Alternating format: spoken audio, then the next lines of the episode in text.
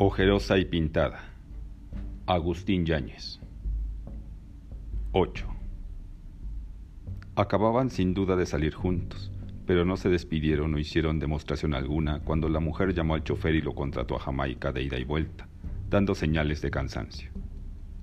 Iniciado el viaje, la pasajera comenzó la plática. Lo que vendrá usted pensando de mí, con derecho, al verme salir del hotelucho. Mire, hasta me golpeó el brazo la mampara al salir, por andarme burlando de las mamparas que hay en esos hoteles. Dice que para cubrir lo que se pueda ver. Yo creo que para dar tentación. Porque, ¿qué se puede ver a la entrada de esos hoteles? Que lo que se desea es pasar pronto y salir más a prisa. Tiene usted razón en imaginar lo que quiera. El chofer hizo con la cabeza vago signo negativo. La mujer guardó silencio a lo largo de varias calles. Usted tiene hijos, vaya, entonces podrá explicarse todo. Volvió a hablar. Nada repuso el chofer. Transcurrió una calle. Lo que se hace por los hijos. La mujer lanzó un suspiro. Esperó respuesta. Volvió a suspirar. Añadió, yo tengo uno. Calles y calles. Viera usted qué muchacho, no porque sea mi hijo, es la admiración de los que lo conocen. A los cuatro años leía de corrido y sacaba operaciones. Tiene una facultad para el dibujo, de veras de asombrar, y para los números. Hace operaciones con la pura cabeza, sin necesidad de lápiz ni papel. Quiere ser ingeniero, claro, con esa facilidad, y todavía no cumple diez años. Claro que será ingeniero, o lo que él quiera, aunque me cueste la vida. Por él, como decían los porfiristas, hasta la ignominia. Ya va explicándose usted. Y mejor si le digo que así, con el sueño que me ve, no he cerrado los ojos en toda la noche.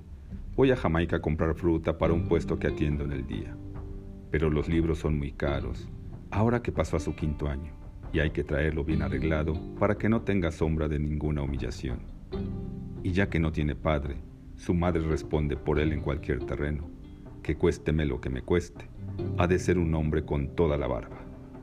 Hombrecito ya lo es. Al principio, cuando la necesidad me obligó a darme mis escapadas, tenía miedo de dejarlo solo, encerrado con llave. Nunca lloró, siempre al volver lo hallé tranquilo. No cree usted que son todas las noches, nada más cuando la necesidad aprieta. Ni nunca lo he hecho por vicio ni gusto. El chamaco, el comercio de fruta no rinde lo necesario, que ahora los libros, que luego ya no tiene zapatos decentes o traje, usted conoce cuando uno se propone darle a los hijos lo mejor y el mío se lo merece. Lo único que me hace pensar es que siendo tan inteligente, algún día llegue a saber y se avergüence de su madre. ¿Para qué pensar en eso? Lo bueno es que no soy viciosa y lo hago todo por él. Dios lo sabe. La mujer no volvió a hablar. Cargó en Jamaica dos bultos de fruta. Regresaron a una casa frente a la soledad. Al pagar con un billete de a diez pesos, el chofer le volvió uno de a cinco. Así está bien. Habíamos quedado en ocho pesos. 9. ¿Cuánto me cobra por hora? En la seguridad de que casi todo el tiempo estará parado. Mire, tengo que entregar el coche. Ya sé que no quieren trabajar por hora, pero mire, más bien se trata de quedar bien con las amistades, que vean que no estamos de a tiro en la calle y podemos tener coche a nuestra disposición. Sí, aunque las placas no sean particulares, que muchos de nuestros conocidos ni lo echan de ver. Le hablo con franqueza. Se trata de una primera comunión, un viaje de aquí a la soledad, como quien dice dos pasos. Volvemos al desayuno, en lo que se nos irá una hora, digamos, hora y media. Y luego la fotografía, otra hora. El regreso a la casa, las despedidas y listo. A las 10 de la mañana estará desocupado. Como ve, casi ni gasolina gastará. Ni tendrá que andar de balde buscando dejadas, Cobrará lo mismo que si las hiciera. ¿Ve cómo le conviene? Trabajo de velada y antes de las ocho entrego el carro. Pues ni modo. Ah, eso sí, en día tan grande para mi niña tendremos auto de planta. Se vería tan bonito su coche llevando a un alma en gracia, con vestido, velo y corona, que más de alguna envidia levantará entre los vecinos. 10. Siguió por las calles de la soledad merodeó entre los comercios de Jesús María, de paso al mercado de la Merced. rehusó cargas excesivas o sucias. No era todavía hora de que anduvieran en el mandado las amas que usan coche para volver con la despensa. Pasó por el Hospital Juárez, donde suele haber clientela madrugadora de médicos, enfermeros y dolientes que han hecho guardia nocturna. Esperó inútilmente varios minutos. Poco distan de allí los lugares en que paran camiones de pasajeros procedentes de diversos rumbos de la República. Llegado a la avenida 20 de noviembre, torció la dirección al sur. En la calle de Netzahualcoyotl, frente al jardín, a media banqueta, con dos bultos envueltos en cobijas y un pequeño beliz, esperaba un joven. Al acercarse el coche, hizo seña indecisa. Libre, prorrumpió el chofer, deteniendo la marcha. Todavía el joven observó con mirada tenaz e irresoluta. ¿Cuánto me cobra por llevarme a la calle del Serapio Rendón 198, interior 20? Aunque tímida, la voz era incisiva, el porte inconfundible. Contra su costumbre, no pudo resistir el chofer la gana de bromear de en tono amable. Precisamente al interior no lo dejaré. A la puerta de la casa sí, que sean seis pesos. ¿Seis pesos? El joven abrió los ojos desmesuradamente. Si hace rato, cuando bajaba todo el pasaje y los carros no se daban abasto, lo más que llegaron a pedirme fue cinco pesos.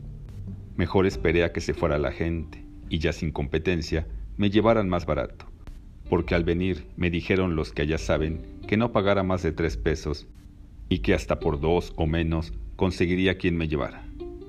La voz entraba en confianza y se hacía categórica. El chofer quiso seguir la plática. Lo que no le dijeron es que por principio de cuentas tengo que dar aquí a la gente un peso por dejarme cargar, pues las terminales de camiones son tomadas por sitios. Que sean cinco pesos, lo menos. Me dijeron que a estas horas en que no hay mucho tránsito no pagara más de tres y, para que lo engaño, también me previnieron que algunos choferes, cuando camelan que, como yo, es la primera vez que llego a México, se sueltan haciendo rodeos para cobrar más, aunque la llevada sea la vuelta. No lo digo por usted, que tiene cara de buena gente. Cayó bien al chofer la franqueza y el tono de cordialidad. Lo animaron a prolongar la plática. Le propongo un trato. Si hacemos menos de diez minutos, me paga tres pesos, y si no, seis, sin rodeos ni nada. Ya me había dicho que cinco. Le digo la verdad, aunque vengo decidido a conquistar a México, llego muy recortado de dinero, pues no tengo quien vea por mí. Después de todo vale más así, rascarse con sus propias uñas con que coopero a la conquista.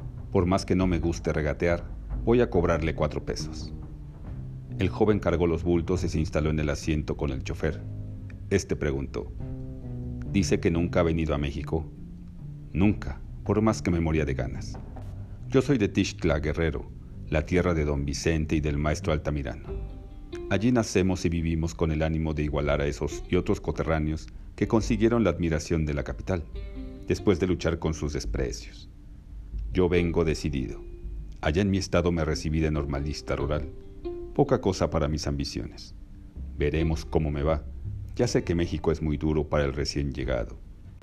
Pero traigo las manos hechas puño para golpear y, si es necesario, tumbar puertas. También traigo el estómago impuesto a pasar hambres. Y mucha paciencia, junto con mucho coraje. Aunque parezca contradictorio, no sé si me dé entender. ¿Aquello es catedral? Ya me lo imaginaba. Es emocionante tener enfrente las cosas tantas veces vistas en retratos y que tanto deseaba conocer. Créamelo, desde que el camión entró en las calles de la ciudad y me sentí extraño, al gusto de realizar mi vieja ilusión se junta el miedo. ¿Qué? ¿No iré a salir derrotado? Sé que no, pero la cara de las gentes, su modo de andar, los ruidos, los edificios, los tranvías, camiones, automóviles me infunden desconfianza. Y esto que la ciudad está todavía dormida, ¿o no? ¿Podré triunfar en medio de toda esta confusión? Ahora mismo, estos edificios altos parece que me apachurran el corazón. Ah, el famoso Palacio de Hierro, el puerto de Liverpool, realmente es grandiosa la catedral. Cuando entraron a la Plaza de la Constitución exclamó, El Zócalo, se le cortaron las palabras, hasta que con esfuerzo pidió, si me hiciera el favor de irse más despacio para contemplar esto. El Palacio Nacional, todo parece gritarme. Tengo un grabado en que mis paisanos, los pintos, ocupan este lugar, cuando llegaron comandados por don Juan Álvarez. Las frases entrecortábanse a pausas, ávida la mirada de uno en otro rumbo del zócalo. ¿Y esta gente?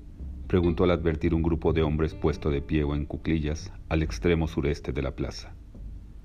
Son albañiles que se juntan aquí todas las mañanas en espera de que alguien venga a contratarlos para las distintas obras de la ciudad. Cosa de suerte. Constructores de México, ¿no es así? Los veo en el mismo sitio como sucesores de mis paisanos, los pintos. El chofer hizo señal afirmativa. Quisiera estar en el pellejo de alguno para ver qué suerte me tocaría hoy. Trabajar en algún palacio. Quién sabe si en el remiendo de alguna posilga. Pasando por frente al Palacio Nacional, entrelazáronse las informaciones del chofer y los descubrimientos del recién llegado. Por esa puerta nomás el presidente entra.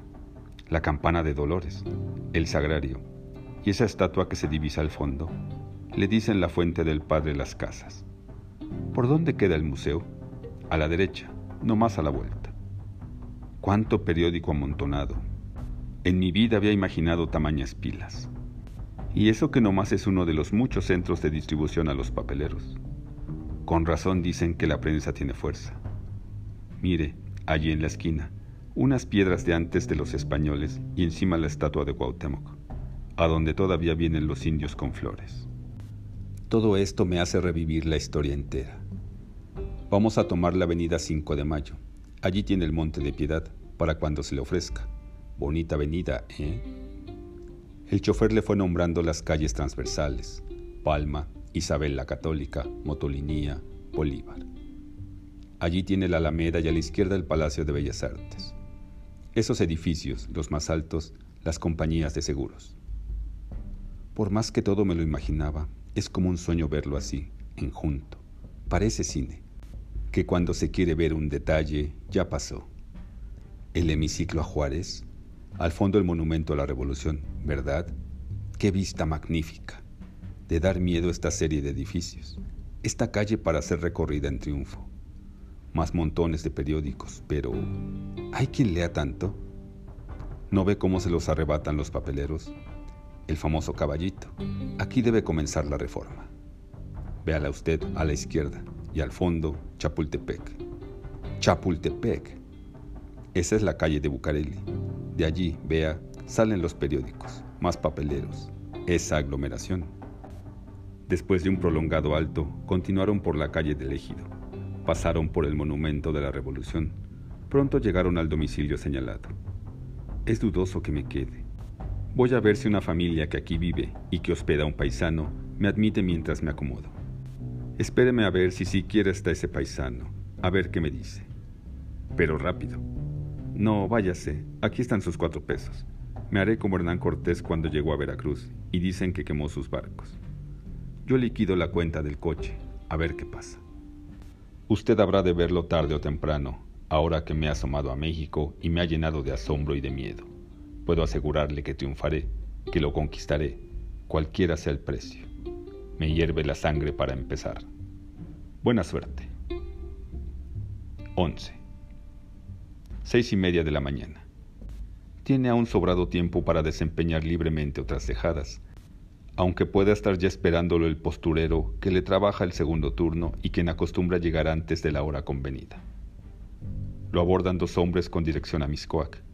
No regatean el precio que les pide, ocho pesos, ni parece interesarles otro asunto distinto al de su conversación.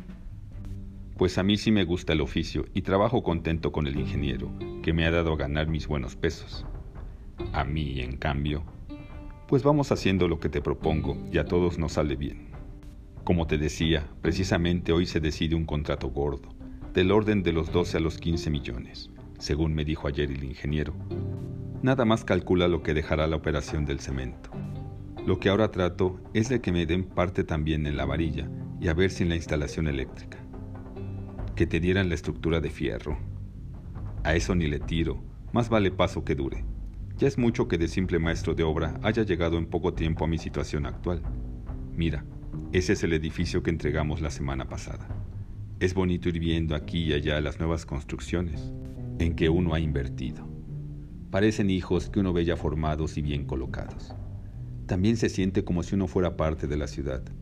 Así veo con orgullo las fincas que les hemos dado y recuerdo con gusto las fatigas pasadas en su construcción, aunque no haya sido más que una hormiga entre tanta gente. Y a medida que se siente mayor responsabilidad, mayor es la satisfacción. Eso lo he sentido desde que comencé como simple peón, por eso me gustó la albañilería, desde pequeño. Lástima que no haya podido tener estudios. Pero tienes una disposición bárbara hasta para el dibujo. Mi mayor ilusión es que mis chamacos hagan la carrera de arquitectos o ingenieros. El tiempo se me hace eterno cuando los imagino ya recibidos. Como sabes, el mayorcito está ya en secundaria. Quisiera que volaran los años. Es larga una carrera, y antes me parecía imposible poder sostenerlas. Es como sembrar un árbol que necesita los 10, los 12 años para dar fruto. Por fortuna me están saliendo todos muy formalitos y adelantados para su edad. Pero volvamos al negocio. Tú dices que nada se puede hacer en México sin tener buenas agarraderas, sobre todo en el gobierno. Eso no es suficiente, sino pegarse uno duro al trabajo, demostrar capacidad, o dar mordidas o servir de tapadera a negocios sucios. Eso es lo que te digo, con esa filosofía no vas a llegar a ningún lado. Y luego te quejas de mala suerte. No hay mala suerte. Todo es cuestión de ponerse uno águila. Tampoco te digo que no sea cierto aquello de que dádivas quebrantan peñas. No es el caso de que hablamos. Todo se reduce a que me ayudes para aprovechar mejor las oportunidades que cada vez se me ensanchan más y que no puedo abarcar yo solo. De pronto, con el cemento, que es con lo que comencé a irme arriba y lo que mejor conozco, ya te interioricé de los detalles y de con quién hay que tratar. Yo estaré al pendiente de lo que se ofrezca, pero necesito descargarme en ti. Lo primero es que dediques tus cinco sentidos. Madrugar diario, eso sí, porque si no, nos madrugan los competidores. Y si el ingeniero llega a descubrir que le hacemos mal tercio, ahí entra tu discreción. Tú apareces como trabajando independientemente, y yo solo recorro a ti en algunos casos como corredor cuando no puedan vencerse las dificultades para conseguir el cemento directamente. No hay nada de malo, pues es cosa corriente la escasez de materiales, y los presupuestos prevén las fluctuaciones del mercado negro, sobre todo en cemento y varilla. Infinidad de amigos hacen lo mismo. Consiguen, digamos, 100 toneladas para determinada obra, a precio corriente de gobierno, y ocultan la mitad. Ese es el negocio, hasta en comestibles. Al cabo el público y la necesidad resisten el sobrecargo, ya no digamos en el ramo de construcción y más tratándose de obras públicas, que bastante ganancia dan al contratista. Por eso es justo que le toque a uno parte, y más si resolvemos cosas que, como el retraso de las obras, cuestan más caro. ¿Tienes confianza en las gentes con las que quieres que me entienda? Sobre todo quiero tener confianza en ti, en que tú sabrás tratar con ellas como yo, una vez encarrilado en el asunto. Si das buena cala, podemos ensancharnos a otros ramos y luego establecernos por nuestra cuenta absoluta. Ya me explico por qué todo se encarece y anda por las nubes. Claro, todo lo esconden para especular. Déjate de cuentos.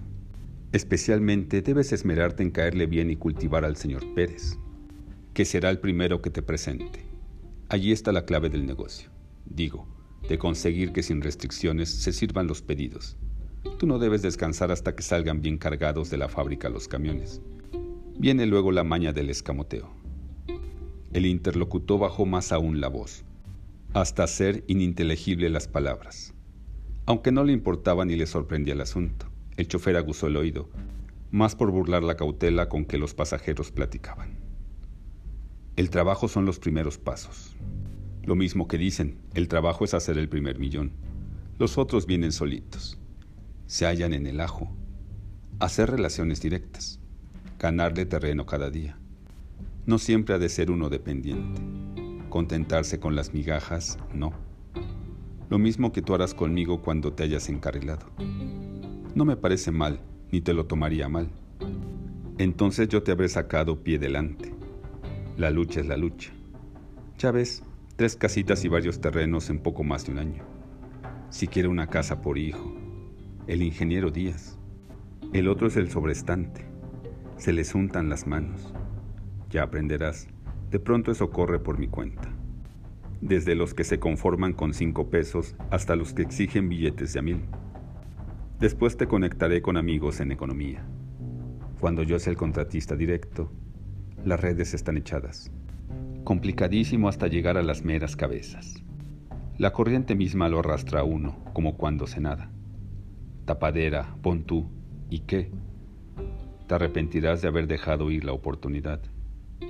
Bien sabes que amigos en quien confiar no me faltan, pero te prefiero. Velozmente habían recorrido el Paseo de la Reforma y la calzada de Tacubaya. Iban a la altura de la Alameda. El ingeniero me dio el pitazo y compré de oportunidad un terreno allí, a media cuadra.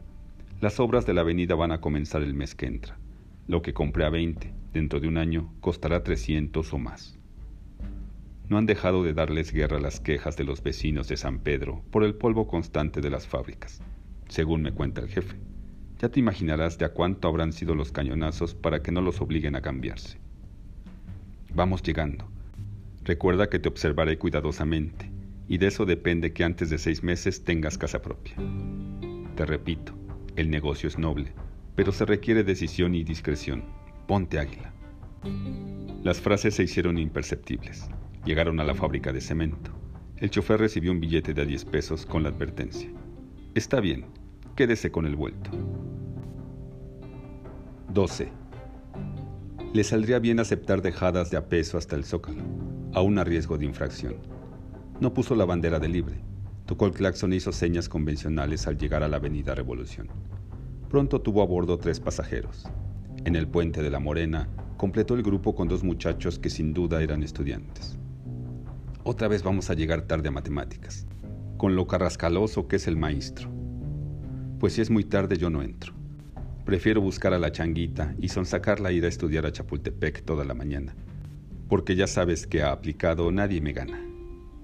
En la puerta de la parroquia de Tacubaya, frente a la Alameda, descendió uno de los primeros pasajeros cuyo sitio fue ocupado allí mismo por una persona a la que los estudiantes saludaron como maestro, quien les preguntó cómo habían pasado su iniciación en la escuela preparatoria. Pues ya nos ve, pelones, maestro. Este quiso defenderse y le fue peor. Hasta el vestido le quitaron, lo untaron de brea y lo bañaron en Loreto. Desde luego en la secundaria había más disciplina. ¿Usted sigue allí? ¿Cómo no? Llevo en ella 20 años, desde que se fundó. ¿Y no se aburre? ¿Qué quieren? El destino de cada quien. A mí me tocó ser maestro y me gusta renovarme con el contacto de las nuevas jornadas.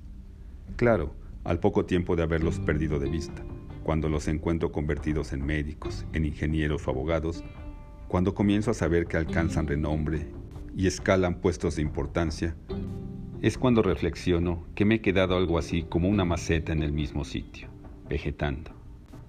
Pronto me alienta pensar que con un granito de arena siquiera yo he concurrido a su desarrollo, y que acaso yo les he inspirado el deseo de superarse, aunque no más para comparar la rutina de mi vida, igual de año en año sin salir de lo mismo. Los muchachos no acertaron a replicar, el maestro tuvo que romper el silencio. ¿Y qué tal sus nuevos profesores? Todavía no los conocemos a todos, no es como en la secundaria en puntualidad y exigencia. La raza, como se llaman los estudiantes en montón, mete mucho relajo hasta dentro de las clases, sobre todo con algunos maestros. Otro de los primeros pasajeros bajó en la ermita y su vacante fue repuesta a la calle siguiente. Cero iban siete. Si la cosa corre así serán diez o doce al llegar al zócalo. Calculó el chofer mentalmente y no pudo menos que acordarse otra vez del chico al que anoche dio un aventón y le produjo la racha de buena suerte. Quien acababa de subir era una muchacha, que saludó con familiaridad al estudiante que pretendía pasar la mañana en Chapultepec. ¿No tus clases comienzan a las siete? Otra vez vas retrasado, Manuelito. El muchacho pareció cohibido. Sin voltear, masculló unas palabras que hablaban de criados y desayuno. La recién llegada varió el tema. Te ves chistoso así, rapado. Por lo visto este joven es tu condiscípulo. Así es, señorita, desde la secundaria. Y somos vecinos. Además, yo ya la conocí a usted en casa de Manuel. Ah, sí. No concedió mayor interés a su interlocutor y de nuevo se dirigió al primer estudiante. Me contaron que andas haciéndole la trova a otra de mis primas. Nos da risa tu precocidad y los enredos en que a tus años te metes. Inaguantable. Se conocía que los dos muchachos estaban cortados por la presencia del profesor. Guardaron silencio. La muchacha volvió a la carga. Me admira que tú, Tan respondón, vayas ahora tan calladito. Es que voy repasando la lección, dijo al tiempo en que disimuladamente abrió uno de los libros que cargaba. Intervino el profesor. Estos muchachos fueron discípulos míos en la secundaria. Por cierto que Manuel es una alajita. ¿Verdad? La muchacha soltó la risa. Imagínese que a mí misma, que soy compañera de su mamá, me ve con ojos tiernos y poco faltado para que se me declare. Imagínese. Presume de gran conquistador, afirmó el compañero de Manuel. Nuevamente la pasajera desdeñó entablar con él conversación. ¿Y fue buen estudiante con usted? Lo salva su inteligencia. Es una lástima que desaproveche sus buenas facultades con su constante disipación. Inútilmente lo amonesté todo el año pasado. Por eso su mamá se resistió a que siguiera sus estudios en la Nacional Preparatoria, con el ambiente que allí hay. Eso es bueno, señorita, para definir de una vez el carácter, que si es firme, se sobrepone y aprovecha los obstáculos. Con tono de irritación, el aludido volvió la cabeza. Ya está suave. ¿No te parece mejor que nos contaras tus nuevas conquistas, Carolina? Maleducado, ¿no será mejor que sigas repasando tu lección? Ayer hablaba mi hermana del nuevo pretendiente que te salió el domingo en las carreras, aunque dicen que es casado. Por Dios, Manuel, siquiera por respeto a tu maestro no digas esas cosas. Yo no empecé conste. Al cabo aquí el maestro es bueno para psicologiar. Y a la cara sabrá conocerte. Digo, por lo que decías que yo por poco te me declaraba. Lo que no sabes es que también aquí mi amigo está enamorado de ti.